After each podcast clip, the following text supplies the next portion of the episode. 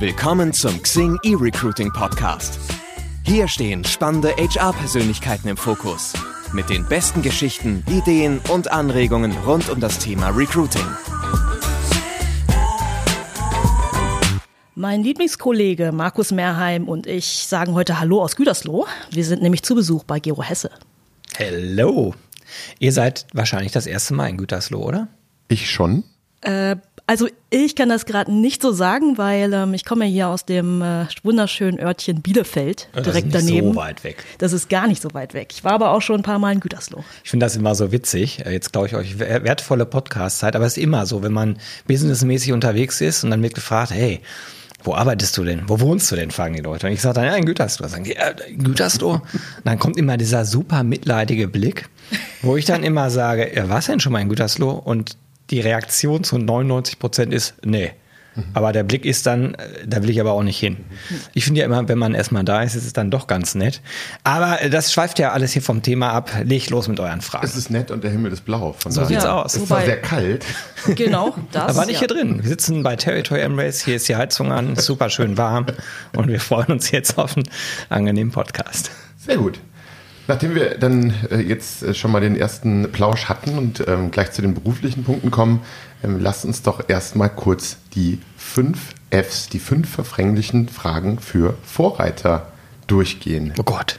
Das heißt, ich würde dich bitten, die folgenden fünf Sätze einfach mal zu vervollständigen. Eins, zwei, drei. Und es geht los, Gero. Als Kind wollte ich werden. Schauspieler. Die Schulzeit war für mich Lustig. Mein schrecklichster Job war. Oh, Paletten zusammenschießen für einen Führerschein. Da hatte ich so eine Nagelpistole und musste mit äh, Hilfsarbeitern erstmal große Holzpaletten an der Kreissäge durchsägen, auf Palettengröße und dann mit einer Nagelpistole zusammennageln. Hat äh, nicht so viel Spaß gemacht und war im Winter ätzend, weil man die ganz großen Holzplatten mit dem Hammer erstmal auseinanderklopfen musste. Die waren nämlich immer aneinander gefroren, weil die draußen lagerten. So, so weit zu dem Palettenabenteuer. Sehr gut. Hört sich auch sehr gefährlich an übrigens. Wir hatten, also pass auf, wir hatten einen verrückten Vorarbeiter, der war echt verrückt und der hat immer so cholerische Wutanfälle bekommen und der hat dann mit der Nagelpistole in der Gegend rumgeschossen. Da musst du schnell in, in Deckung gehen. Ein Grund, warum mir das nicht so gut gefallen hat. Ja, vielleicht sollten wir die Frage ändern zu äh, mein gefährlichster Job war.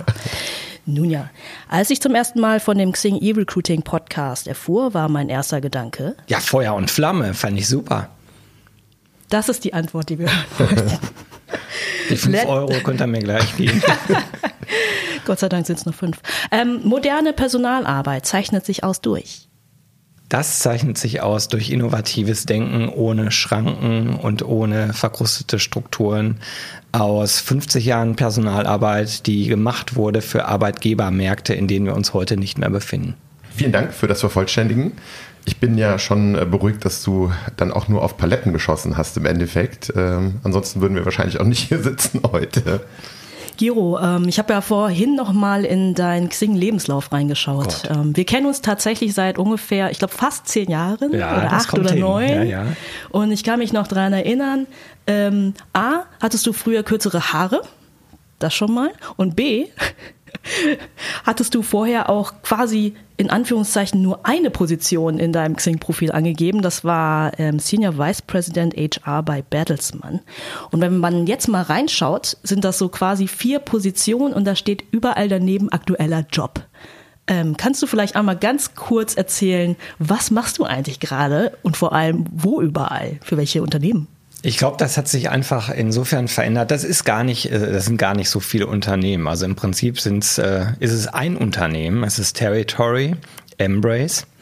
Ich sage vielleicht mal ganz kurz, äh, damit bin ich immer noch bei Bertelsmann angestellt. Da bin ich schon seit 20 Jahren, denn Territory, oder ich fange anders an, Embrace ist die Einheit, die ich verantworte. Das ist eine Agentur ähm, für Employer Branding, Personalmarketing und Recruiting und gleichzeitig ein Plattformgeschäft mit Ausbildung.de, Trainee.de und mein Praktikum.de.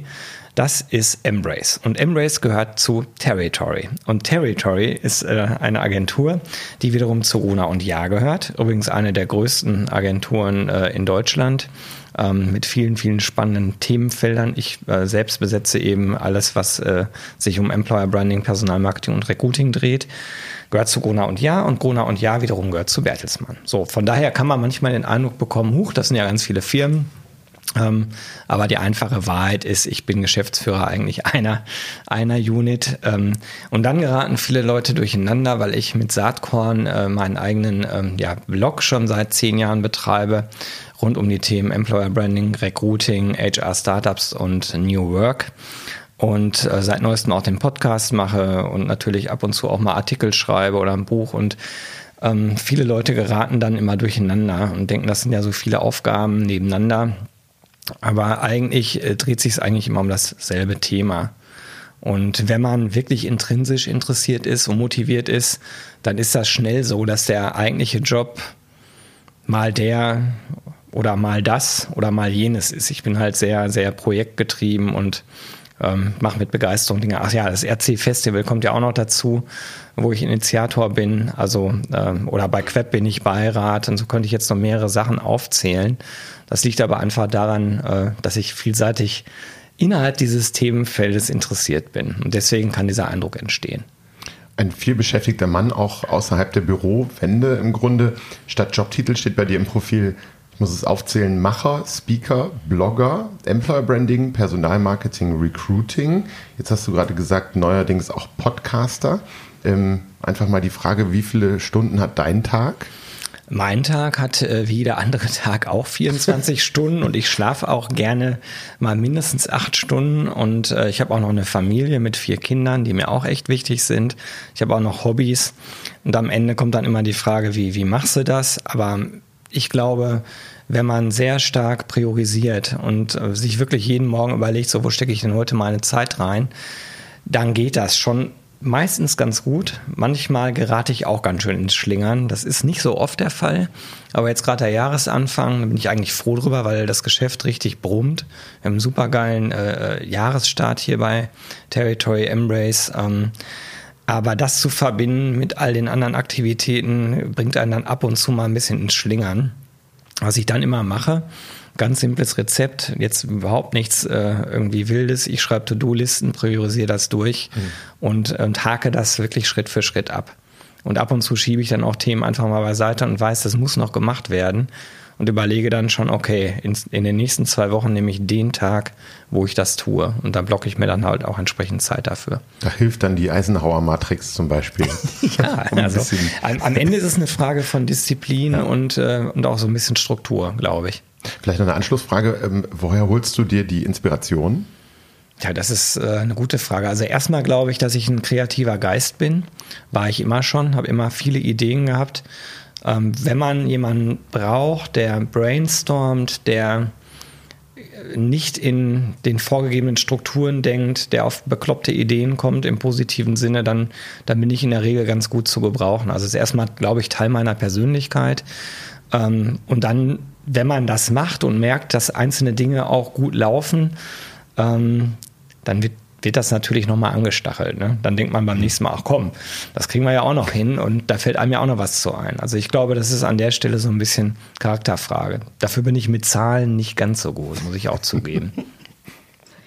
Zehn Jahre Saatkorn, schon eine coole Zahl. Herzlichen Glückwunsch übrigens. Ja, muchas gracias. Ja. Das habe ich mich auch drüber gefreut, als ich das gesehen habe. ähm, ich habe ja gelernt, dass dieser Blog, das sollte ja quasi eine Art Firmenblog eigentlich sein am Anfang, richtig? Ja, das war die Idee. Also als, als der entstanden ist, oder der ist so entstanden. Ähm, ich war in der Zeit äh, vier Wochen zu Hause, äh, also nicht im Büro. Ich hatte den Deal mit meinem Chef. Ähm, weil ich Vater wurde, dass ich nicht Elternzeit nehme, aber vier Wochen Homeoffice machen darf. Und in der Zeit habe ich dann eigentlich sehr effektiv tagsüber gearbeitet und meiner Frau geholfen und mich um das frisch geborene Kind mitgekümmert. Das war sehr schön. Und abends, äh, wenn dann die, die, äh, die frisch gebackene Mutter müde war und das Kind auch mal geschlafen hat, unsere Liffy war das, äh, dann habe ich irgendwie ein bisschen Langeweile gehabt und habe gedacht, naja, Bloggen war damals vor zehn Jahren durchaus auch schon mal so eine Welle, wo, wo, wo es so manche oder die ersten Corporate Blogs eigentlich so gab. Und ich habe dann überlegt, kann man das nicht eigentlich auch nutzen für Employer Branding für ein Unternehmen? Jetzt war das aber so vor zehn Jahren, dass diese ganze Art von Kommunikation, die ja heute sehr offen ist, also wo auch Grenzen zwischen, äh, was ist unternehmensintern, was ist unternehmensextern, das verschwimmt ja immer mehr oder ist schon immer mehr verschwommen. Das war aber damals noch ganz statisch. Und es war auch klar, dass Kommunikationsabteilungen eigentlich die äh, Kommunikationshoheit für sich beanspruchten. Und ähm, ich habe deswegen dann einfach unter einem Pseudonym den Blog aufgesetzt, Saatkorn eben. Das war auch die ersten zwei Jahre, äh, konnte keiner sehen, wer das da schreibt. Ähm, ich habe es einfach gemacht und hatte ursprünglich die Idee, das nur drei Monate lang zu machen. Und dann, wenn es gut läuft, ich überlegt, dann machen wir einen Corporate Blog für Employer Branding bei Bertelsmann.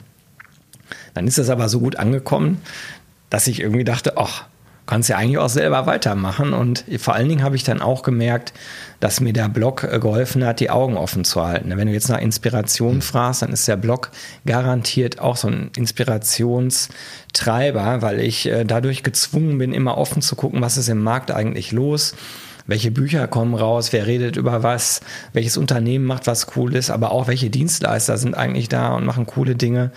Und ähm, normal müsste so ein Geschäftsführer äh, oder in, in der Rolle, die ich habe als Geschäftsführer, gehört das ja eigentlich zur Aufgabenbeschreibung.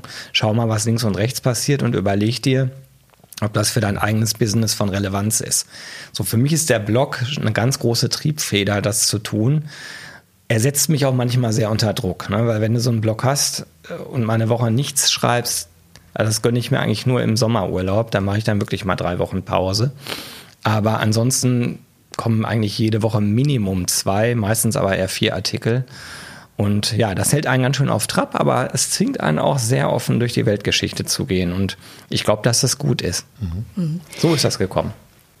Wie erklärst du dir diesen Erfolg? Also hattest es vorhin schon kurz gesagt, ähm, es, die Kommunikation ist einfach offener geworden, es gibt viel mehr Möglichkeiten, die Empfänger sind wahrscheinlich auch einfach daran gewöhnt, dass sie halt eben äh, Nachrichten über Blogs, über Social Media bekommen. Ähm, gleichzeitig hat sich natürlich so die Welt, der Arbeitsmarkt auch gewandelt. Fachkräftemangel und Co. kommen wir gleich auch nochmal zu. Aber meinst du, das sind so die, die Auslöser, weswegen halt eben dein Blog so gut angekommen ist? Ich glaube, der ist ursprünglich ganz gut angekommen, äh, weil er vielleicht einer von zwei, drei Blogs am Anfang war. Also ich glaube, Henna war sehr früh mit dabei mit Personalmarketing 2.0. Jo Dirks war sehr früh dabei mit dem Recruitment-Blog und dann gab es mich ich, ich hoffe, dass ich jetzt niemandem Unrecht tue, aber so ungefähr war, war die Landschaft damals vor zehn Jahren. Da sind dann viele dazugekommen. Heute haben wir ja eine sehr, sehr äh, bunte Landschaft und äh, ja, irgendwie hat so jeder Blog so seine Nische. Ne? Wenn ich jetzt mal gucke, Henna ist eigentlich äh, der Mann des offenen Wortes der teilweise ähm, natürlich auch sehr, sehr kritisch, aber dabei auch sehr amüsant schreibt. Jo ist eher, geht eher wissenschaftlich oft dran, lange Artikel, sehr in die Tiefe. Und mein Blog ist eigentlich ja im engsten Sinne gar kein Blog, weil auf dem Blog steht normalerweise eine eigene Meinung. Die findest du bei mir gar nicht so oft. Mein Blog ist eigentlich fast eher ein Magazin, eher ein Abbild dessen, was in der Szene passiert, was ich spannend finde. Und meistens habe ich ja Interviews, die ich relativ unkommentiert stehen lasse, weil ich glaube, dass die Leser erwachsen sind und die können sich selber ihren Teil denken oder da weiterlesen, wo es sie halt interessiert. Das ist der Anspruch, den ich mit Saatkorn habe. Nicht der Anspruch, dauernd meine eigene Meinung rauszutröten. Das passiert dann eher im Podcast äh, oder wenn man mit mir direkt spricht. Mhm. Also ich bin keiner, der mit seiner Meinung hinterm Berg hält, aber bei mir im, im Blog da ist das nicht so unbedingt weit vorne. Also jeder hat so seine Nische und ich glaube, diese Nische dieses Abbild von aktuellen Gegebenheiten, HR-Startups, aktuellen Büchern, dieser Mix, der passt, glaube ich, ganz gut. Das ist auch schnell konsumierbar, die Artikel sind nicht besonders lang bei mir, gehen auch nicht total in die Tiefe. Ne?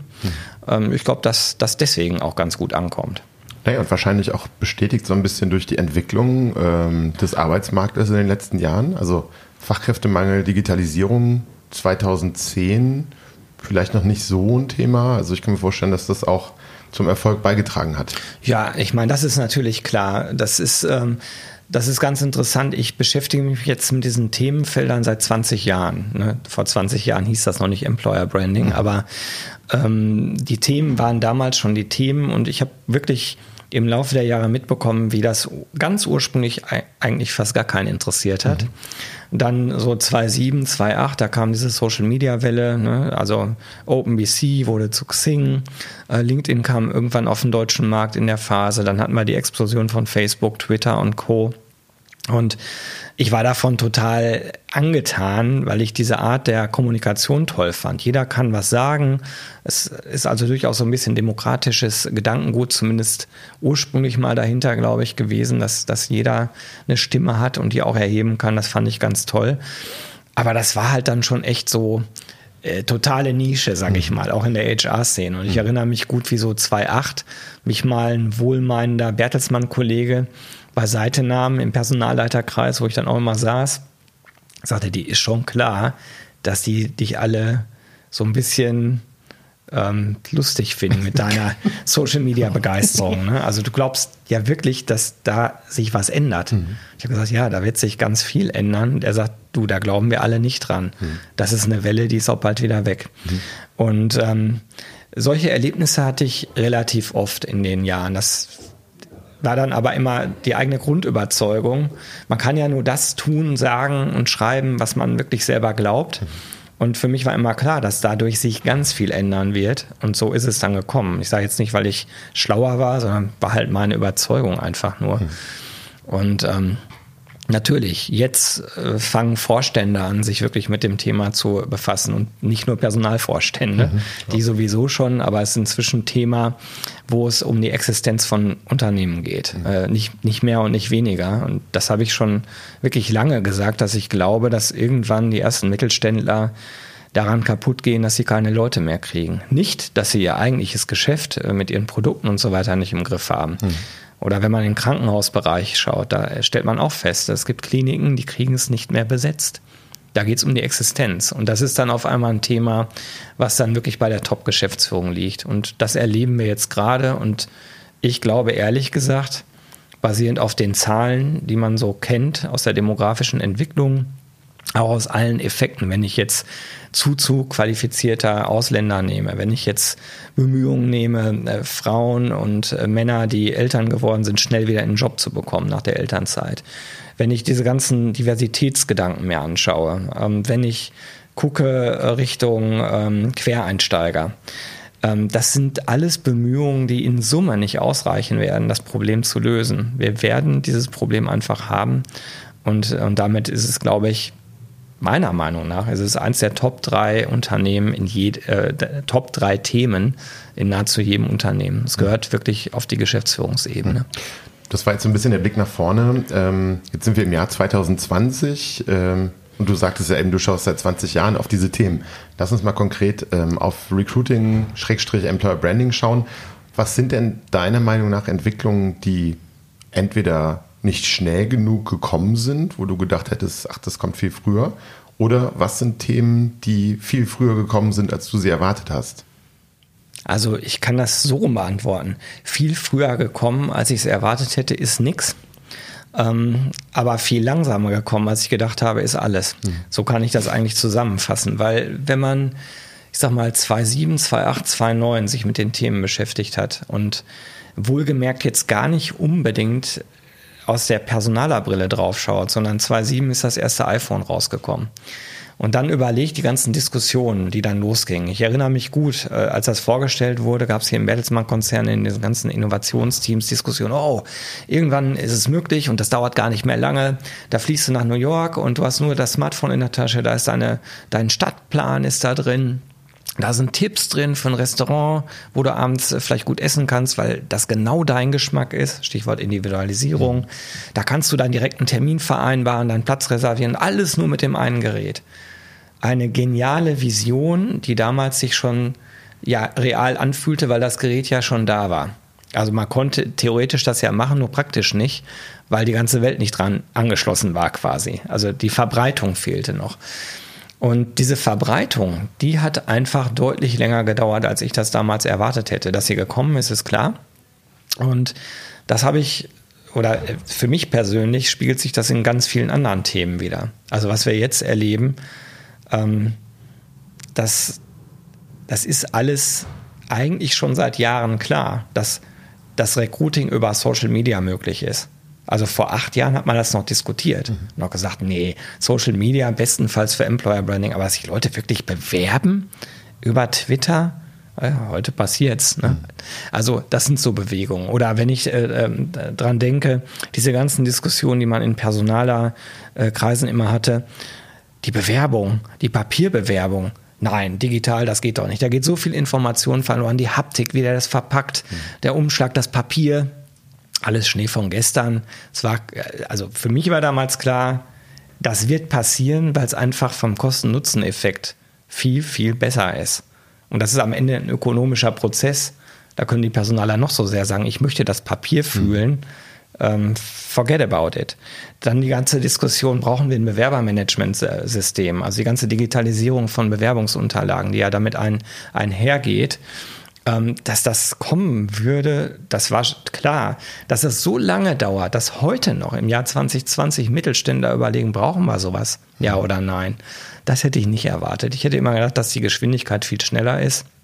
Und deswegen glaube ich auch, dass viele Diskussionen, die heute so geführt werden, ähm, zwar einen realen Kern haben, also das ganze KI-Thema, äh, Matching, alles voll automatisiert, welche Rolle hat der Recruiter, da diskutiere ich ja auch immer gerne mhm. mit, finde ich auch spannend, glaube aber auch da, das wird etwas länger dauern, als wir vielleicht vor drei Jahren gedacht haben. Das sieht man auch gerade im Markt.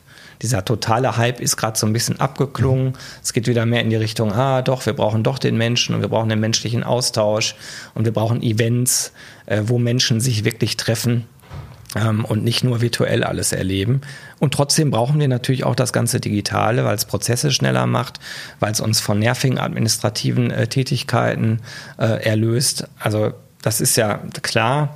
Aber ähm, die Dinge dauern gemeinhin einen Tacken länger, als man vielleicht so erwartet. Das ist so mein, meine Erkenntnis. Ich finde es auch spannend. Ich meine, du bist ja auch relativ viel auf ähm, Events unterwegs, ich ja auch schon mal hin und wieder ähm, das wäre mal eine Freude, wenn wir uns da sehen. Absolut, absolut. Aber auch, dass, dass da gerade dann auch, also seien es jetzt spezielle Events, ich sag mal Nischen-Events oder auch eine Zukunft Personal etc., dass da auch das Thema Employer Branding nach wie vor mitgefühlt das Top-Thema ist. Also ist wahrscheinlich die letzten Jahre auch sehr stark so als nice to have angesehen worden.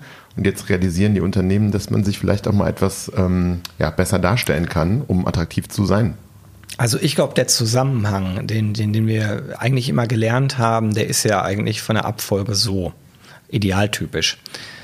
Du hast eine Employer Brand als Unternehmen, hast dir überlegt, wofür du stehst, was deine Werte äh, sind, was dein Selbstverständnis als Arbeitgeber ist, was deine Unternehmenskultur ist und überlegst halt, was ist der USP oder halt in dem Fall die Arbeitgeberpositionierung, die EVP für dieses Unternehmen. Wenn du das erarbeitet hast, dann kannst du das auf die Zielgruppen runterbrechen, machst in der Regel mit Personas, die halt definiert werden und dann kannst du ganz klar irgendwann sagen, für die Zielgruppe gehe ich über den Kanal mit der Botschaft, die so und so auf die EVP zurückreferenziert.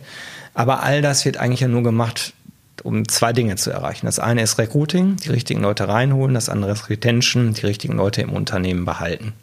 So, und weil viele Unternehmen oder die meisten Unternehmen natürlich sehr kaufmännisch getrieben werden, äh, getrieben sind. Eigentlich alle, aber ich meine jetzt in einem bestimmten Kontext. Da, wo die Finanzler das Sagen haben und die Zusammenhänge nicht durchschauen, da steht immer nur Recruiting vorne. Weil das das Ziel ist, auf was alles hinläuft.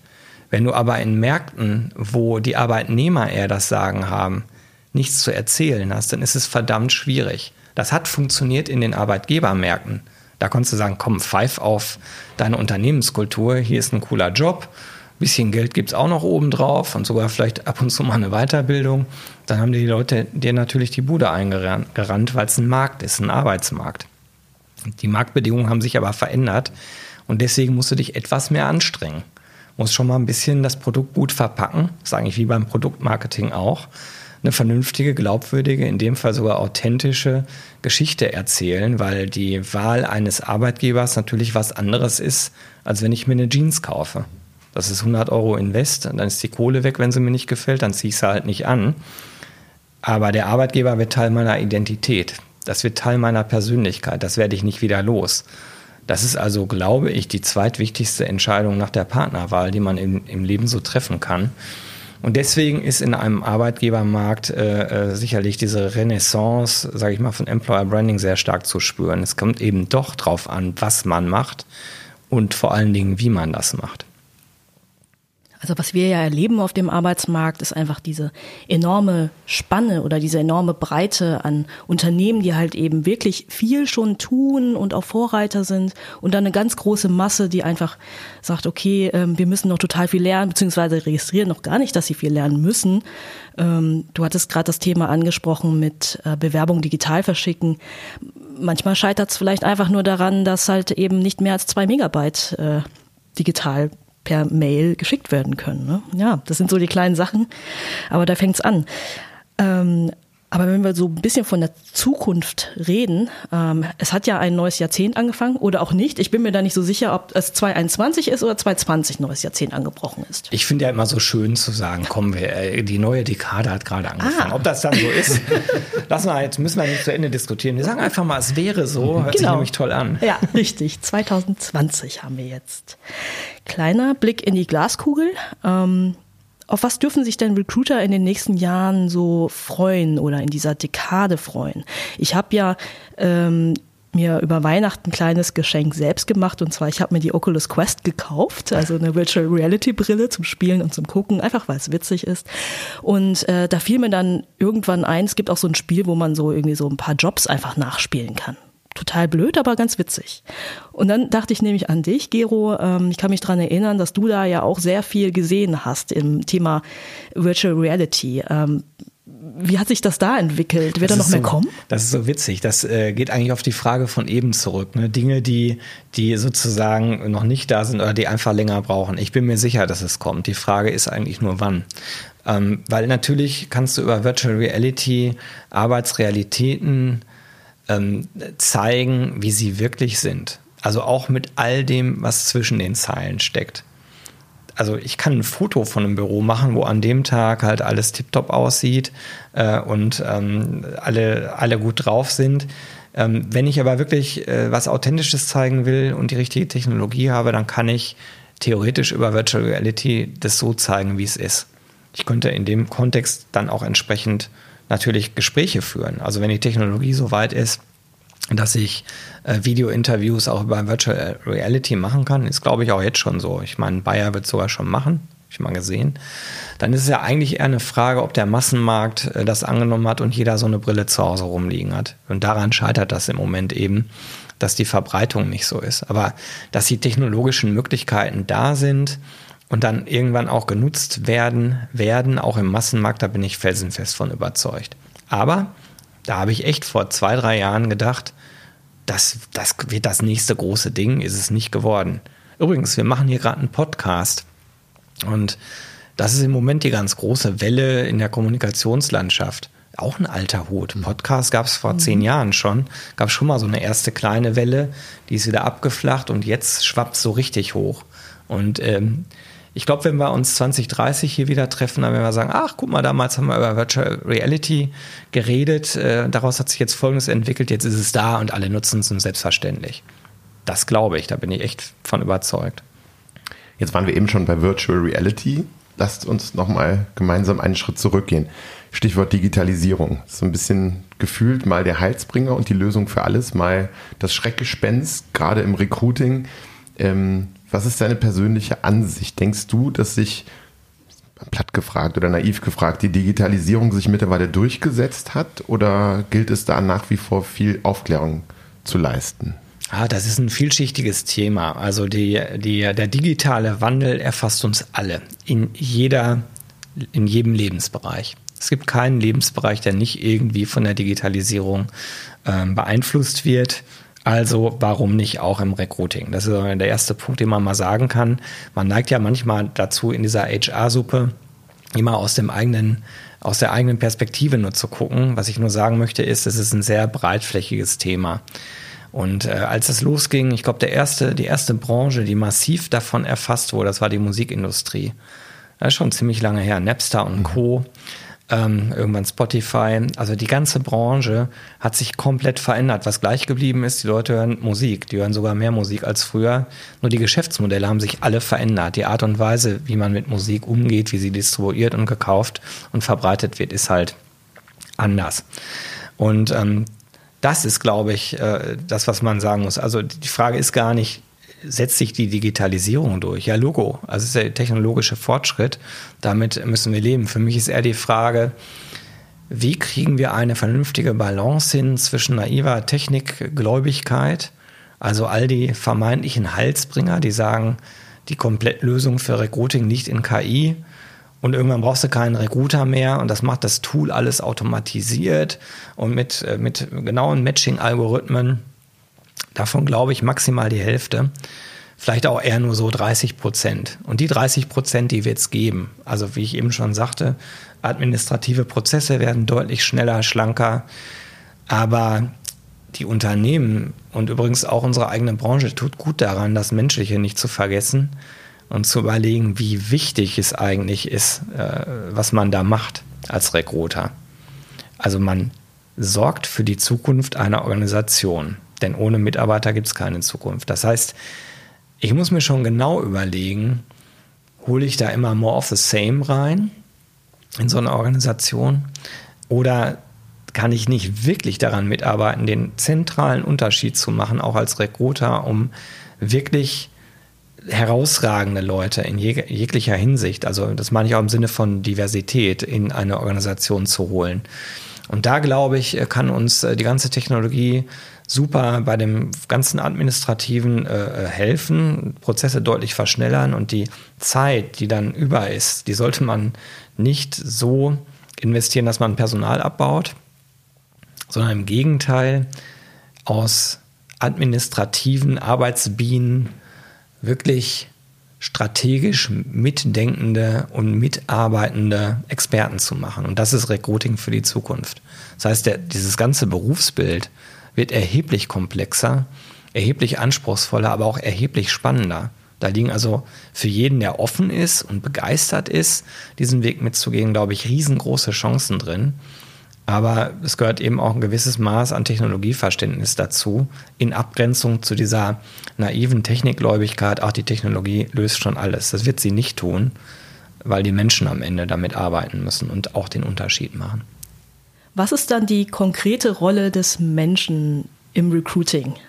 Nein, ich glaube, ähm, die Organisation und die Bedarfe der Organisation und die Strategie der Organisation zu verstehen und das zu übersetzen in äh, wirklich ähm, qualitativ hochwertige Auswahlprozesse, Gespräche und Begleitung und Onboarding äh, der Bewerber.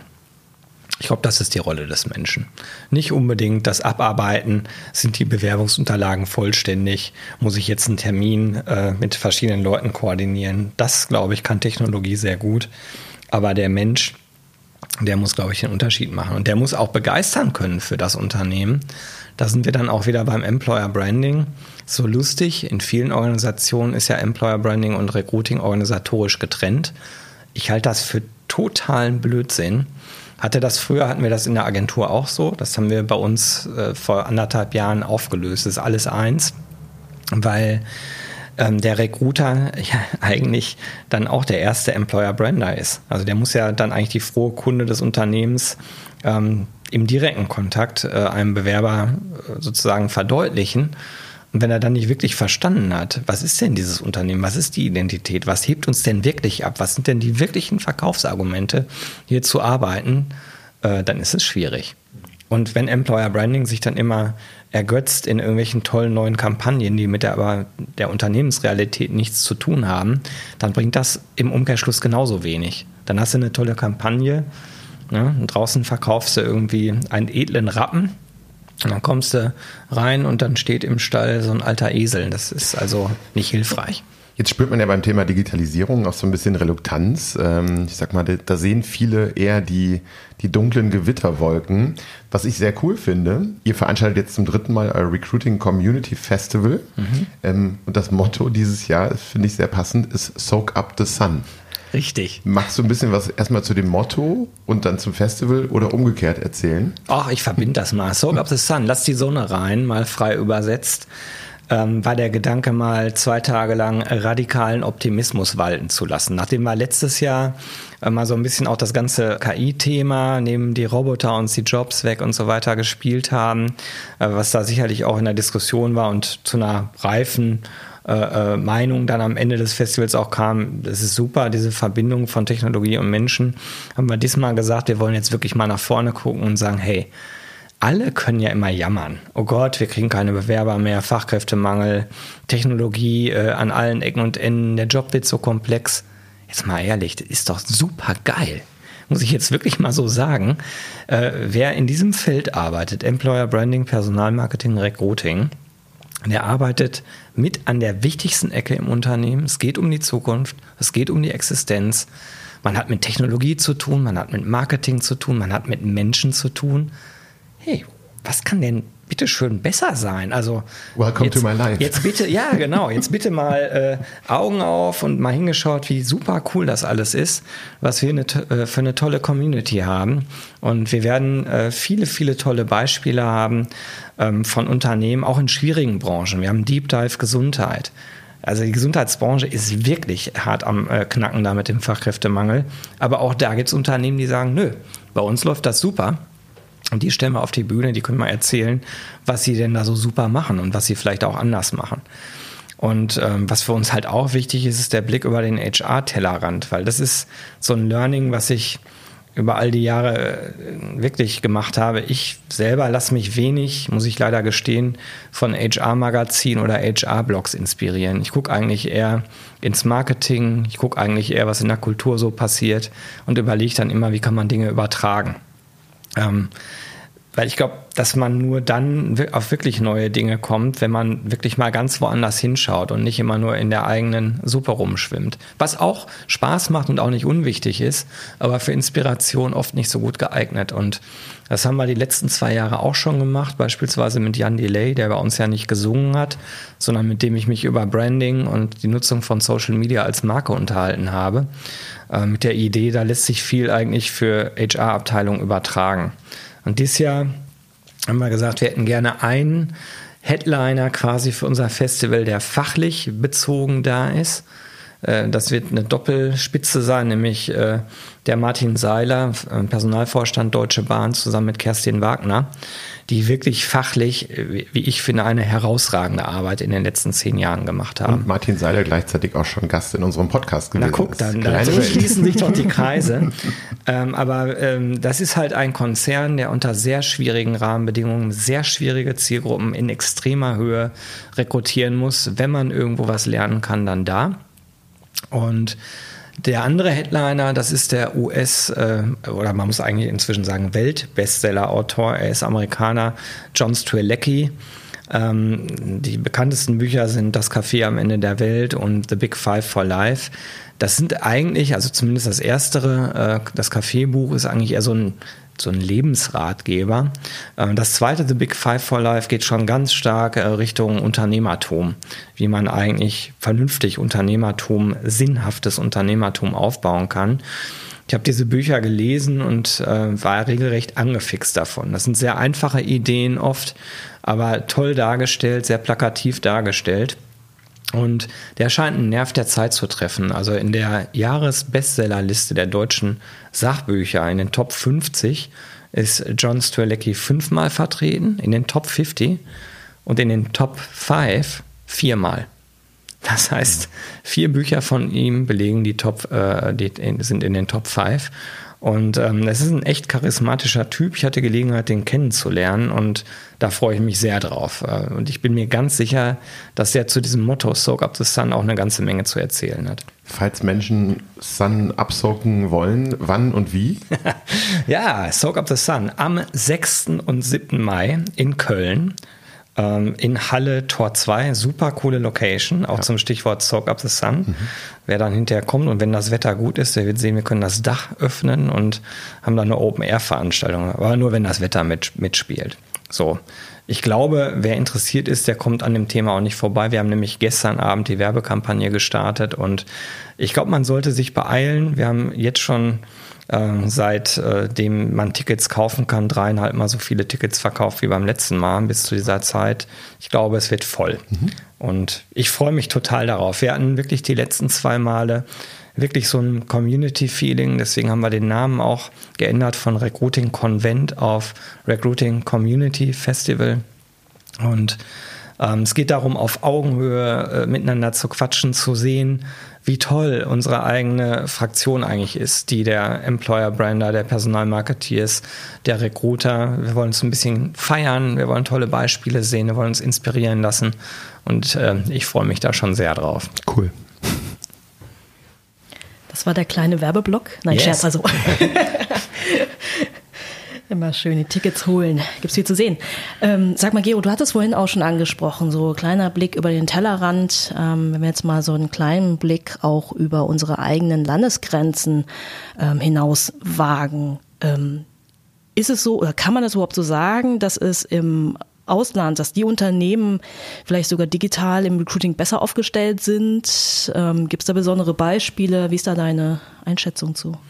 Da kann ich als Experte nicht allzu viel zu sagen, weil ich mit dem Ausland ähm, seit einigen Jahren nicht so viel zu tun habe. Das war früher mal anders, weil ich global für Bertelsmann unterwegs war. Ähm, aber vielleicht zwei Statements dazu. Ich glaube, es gibt Regionen, die sehr viel aufgeschlossener in der Adaption neuer Technologien sind als wir Deutschen. Ähm, zum Beispiel die Amerikaner, glaube ich, sind da, äh, sind da wahrscheinlich offener, Dinge einfach auszuprobieren. Ne? Ähm, ich sag mal, Learn, äh, Fail und äh, sozusagen mach weiter. Das ist ja durchaus ein Prinzip bei denen, wo in Deutschland sozusagen Fail immer noch eigentlich nicht so positiv gesehen ist, obwohl man daraus am meisten lernen kann. Eigentlich verrückt.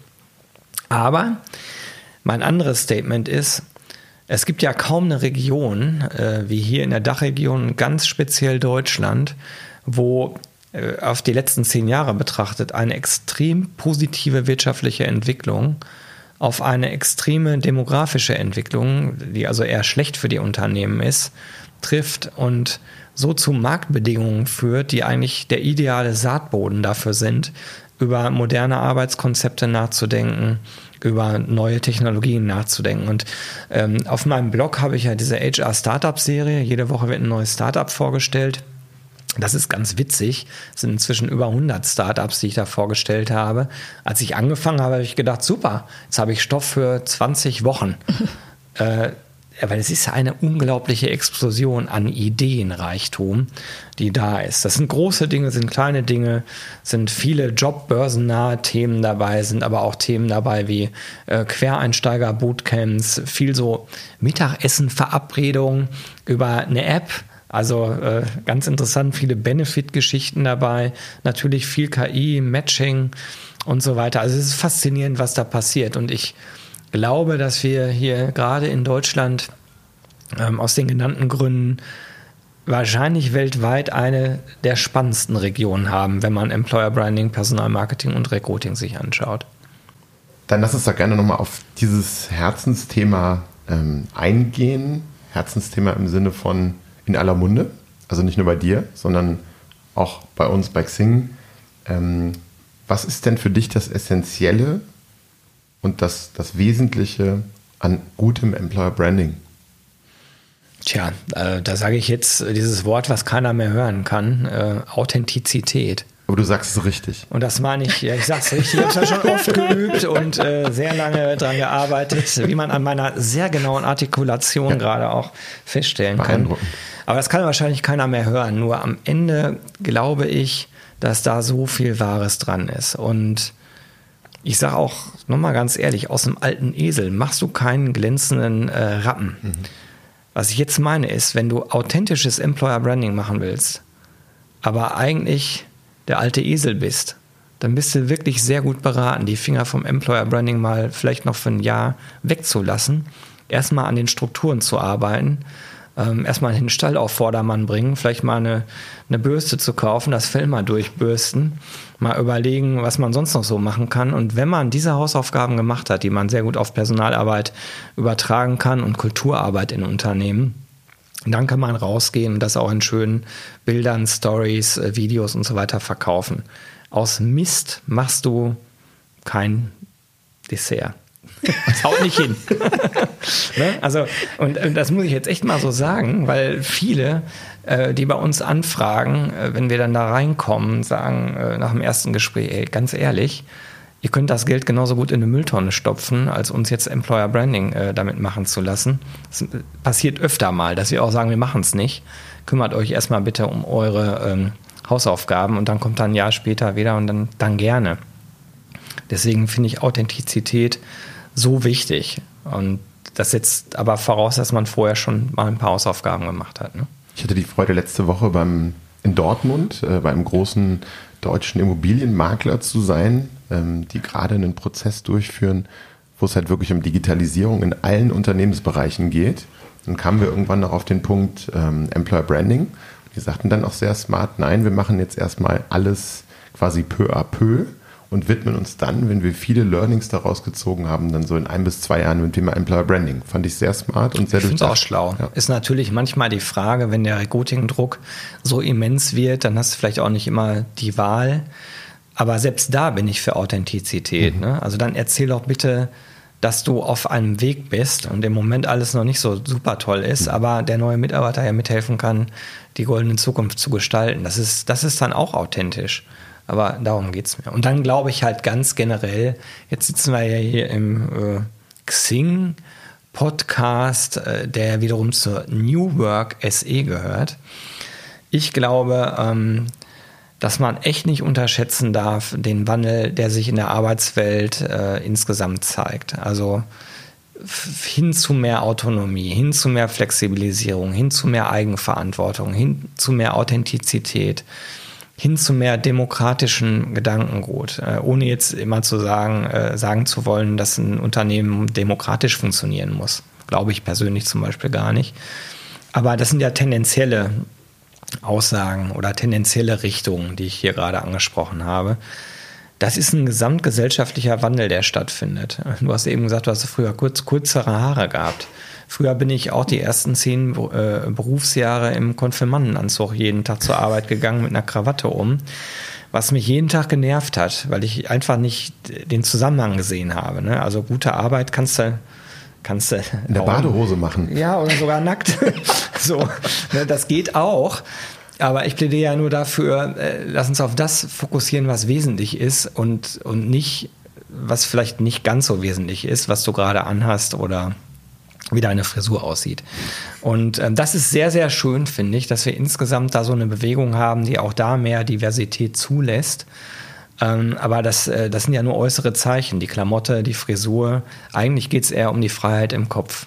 Ne? Also wie stark ist die eigentlich ausgeprägt? Und, Und ich auf glaub, dem Kopf.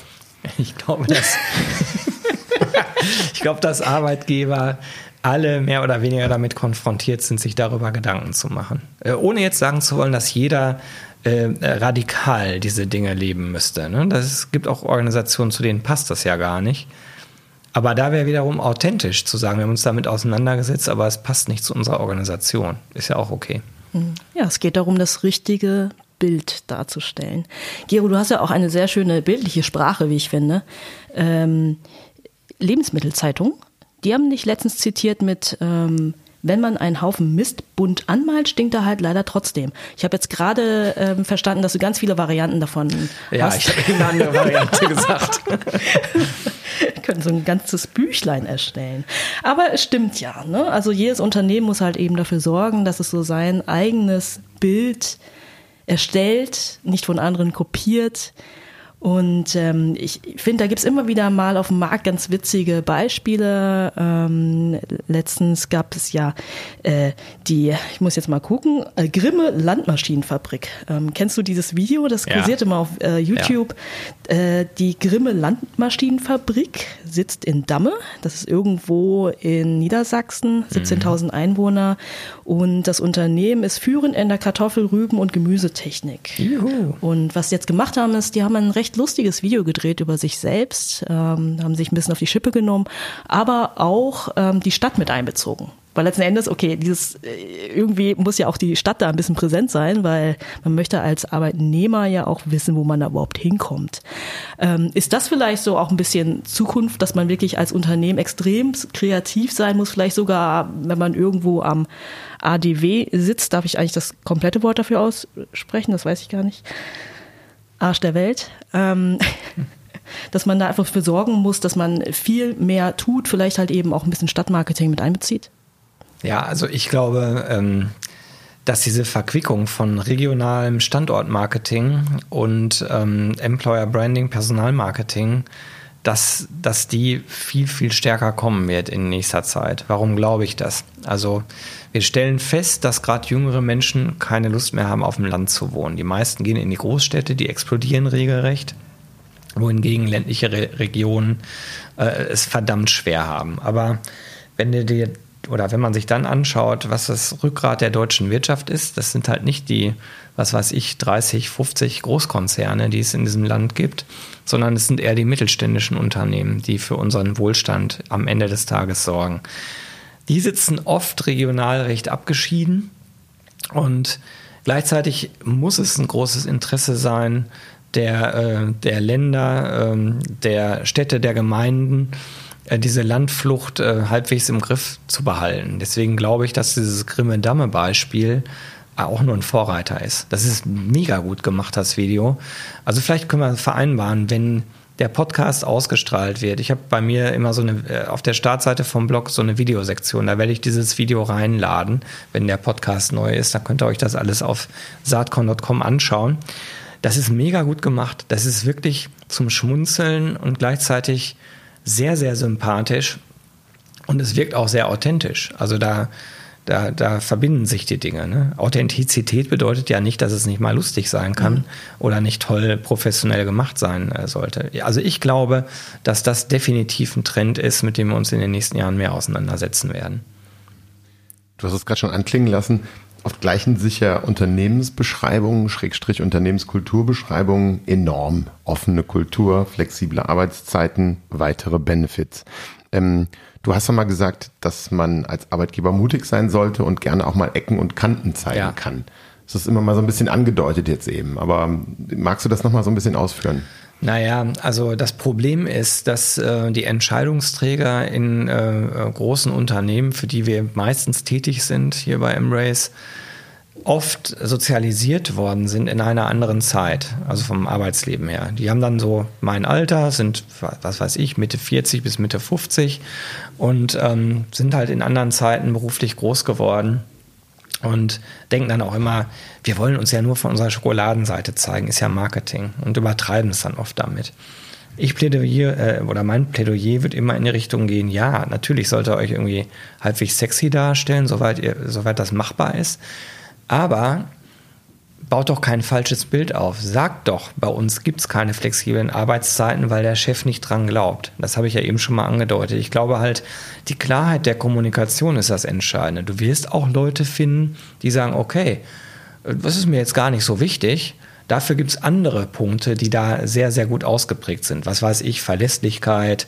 Ähm, ich, ich weiß genau, ähm, wenn der Chef äh, so dieses, äh, dieser Typ ist so hart, aber fair, ne? ihr könnt euch vorstellen, was ich meine, mhm. der steht für seine Mitarbeiter ein, aber erwartet auch bestimmte Dinge. Da gibt es garantiert auch genügend Leute, die sagen, das finde ich aber eigentlich ganz gut und so wichtig ist mir das mit dem, mit dem Flexiblen nicht.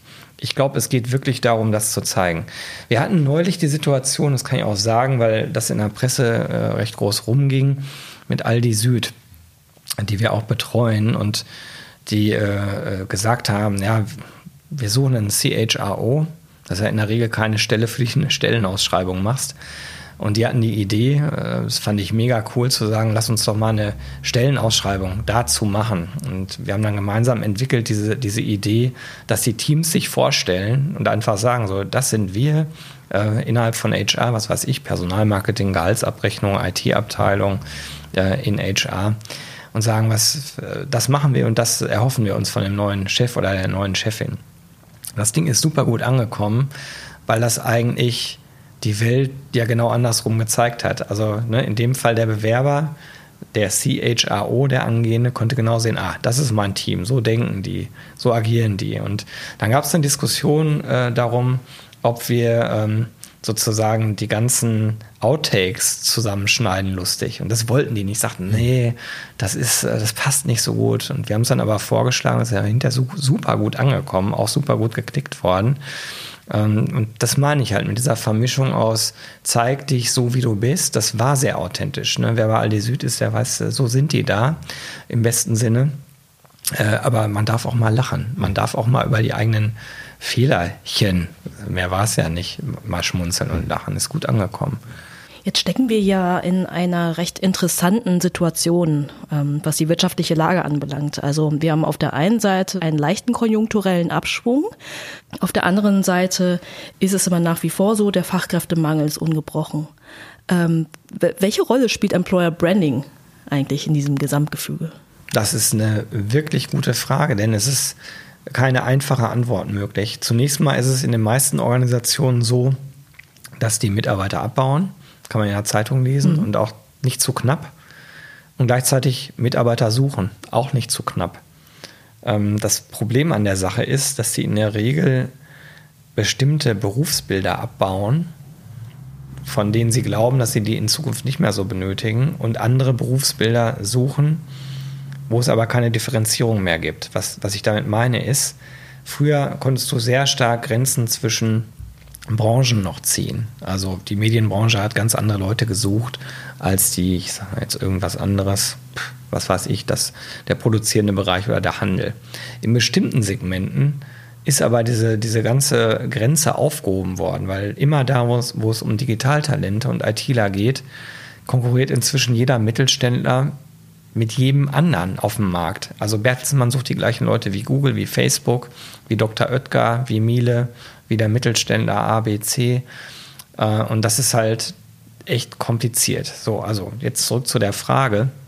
Diese Gemengelage ist eben nicht klar.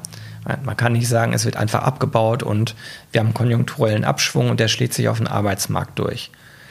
Der schlägt sich teilweise auf den Arbeitsmarkt durch und teilweise eben überhaupt auch nicht, weil in großer Zahl andere Leute gesucht werden. Das ist also komplex und wenn du dann Betriebsräte hast, den zu verklickern, wir schmeißen hier 5000 Leute raus, aber suchen da 4000 mhm. Leute und wir müssen Employer Branding machen und wir brauchen Geld dafür und wir müssen in Recruiting und die ganzen Themen äh, ähm, investieren. Das ist kein einfacher Dialog.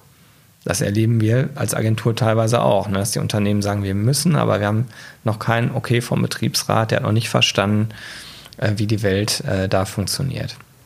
Übrigens, ähm, ich sehe unterm Strich das alles für unsere Branche sehr positiv. Ich glaube, das kann man auch raushören. Aber ich mache mir schon gesellschaftspolitisch durchaus Gedanken, weil da gibt es eine ganz große Zahl an Leuten, die ihren Job verlieren werden. Und das sind in der Regel nicht die bestqualifizierten Leute, sondern oft die mit einfachen Tätigkeiten, sehr administrativen Tätigkeiten. Und diese Jobs gehen, das kann man glaube ich schon so sagen, wegen der Digitalisierung flöten. Jetzt machst du aber nicht aus jedem Busfahrer, und sorry, nichts gegen Busfahrer, vielleicht auch das falsche Beispiel, aber mir geht es ja nur äh, darum äh, zu verdeutlichen, was ich sagen will, ein Data Scientist. Ähm, das ist echt ein mhm. Problem. Da gibt es ja Lösungsansätze. Wir haben eben schon einmal Quereinsteiger-Bootcamps gesagt. Tolle Idee, in kurzer Zeit Leute äh, in andere Berufsbilder zu entwickeln. Da glaube ich sehr, sehr stark dran, dass das in Zukunft ganz, ganz wichtig wird. Aber wir müssen noch viel größer denken. Also sowas wie die Thesen, die Richard David Brecht so ähm, vertritt mit äh, Grundeinkommen und dergleichen. Ich glaube, wir müssen uns über sowas Gedanken machen. Denn wir werden ansonsten als Gesellschaft immer weiter auseinanderdriften. Da gibt es eine Anzahl von Leuten, denen es extrem gut geht, die extrem nachgefragt sind, die extreme Gehälter verlangen können. Und es gibt eine große Anzahl von Leuten, die das leider nicht so können und die vielleicht auch von ihrer eigenen ähm, Sozialisierung gar nicht in der Lage sind, äh, proaktiv den, den Hintern hochzubekommen, zu sagen, ey, jetzt muss ich mich fortbilden. Ne? Das ist also wirklich ein Problem, glaube ich. Mhm. Ja, das ist ein hochspannendes Thema. Also es gibt ja auch Studien, die sagen, dass es zwar, ja, viele Jobs werden abgebaut, einfach weil sie der modernen Zeit einfach nicht mehr entsprechen. Gleichzeitig ist es aber nicht so, dass die Zahl der ähm, Arbeitsplätze runtergeht. Einfach Nee. weil sie halt, ne, weil einfach so viele äh, Digi Di- Digitaljobs einfach nachkommen. Also die, äh, die Studien, die ich kenne, es sind mehrere, plus halt Gespräche. Äh, Ich erinnere mich jetzt so an ein intensives Gespräch, was ich mit dem Sven Gab- Gabor Jansky mal hatte. Ich den auch gefragt, also der Saldo interessiert mich. Jetzt nicht, was wird abgebaut, was wird aufgebaut, so ähm, high-level-mäßig betrachtet, sondern was ist der wirkliche Saldo? Wie viel geht verloren und wie viel kommt dazu? Und ähm, es gibt Studien von der BCG zum Beispiel, eine Studie von 2015, gibt auch aktuellere Studien, die eigentlich alle zu relativ ähnlichen Zahlen kommen. Die sagen, 2030 wird die Lücke zwischen drei und sechs Millionen äh, Arbeitskräften sein. Und zwar nicht, die sind über, sondern die fehlen. Das habe ich ja eingangs auch schon mal gesagt, all die Aktivitäten. Zuzug qualifizierter Ausländer, ne, Eltern schneller in Arbeit bringen, Quereinsteiger und so weiter. All das wird es nicht ausgleichen. Also wir werden bis 2030, 2035 definitiv mit dieser Thematik zu tun haben. Kero, es ist wie immer eine Riesenfreude, mit dir ein bisschen zu quatschen. Wir sind leider schon wieder am Ende angekommen. Die Zeit verfliegt jedes Mal. Ich fand es auch super. Ganz, ganz herzlichen Dank nochmal für die Gelegenheit. Aber wir haben ja noch eine schöne Frage für dich. Oh Gott, oh Gott, jetzt versemmel ich alles ganz zum Schluss. Die kommt von Markus. Genau. Zwei große Begriffe. New Work bedeutet für mich. Das weiß ich nicht, was es für dich bedeutet, aber. Nein, für dich. Ach, für mich. für mich bedeutet das ein ähm, freiheitliches, sehr eigenverantwortliches, reflektiertes Denken und Umgehen mit Arbeit. Also so würde ich das mal zusammenfassen. Ne? Viel Freiraum und ganz viel Eigenverantwortung. Das war das Wort zum Sonntag. Vielen Dank. Bleibt mir nicht mehr so viel zu sagen, bis auf Tschüss, aber noch ein kleiner Hinweis. Wir haben natürlich noch ganz viele weitere Folgen von unserem Xing E-Recruiting Podcast. Ähm, die können Sie auch finden auf iTunes, Spotify oder Soundcloud oder Google einfach mal eingeben Xing E-Recruiting Podcast. Oder demnächst auf Saatkorn.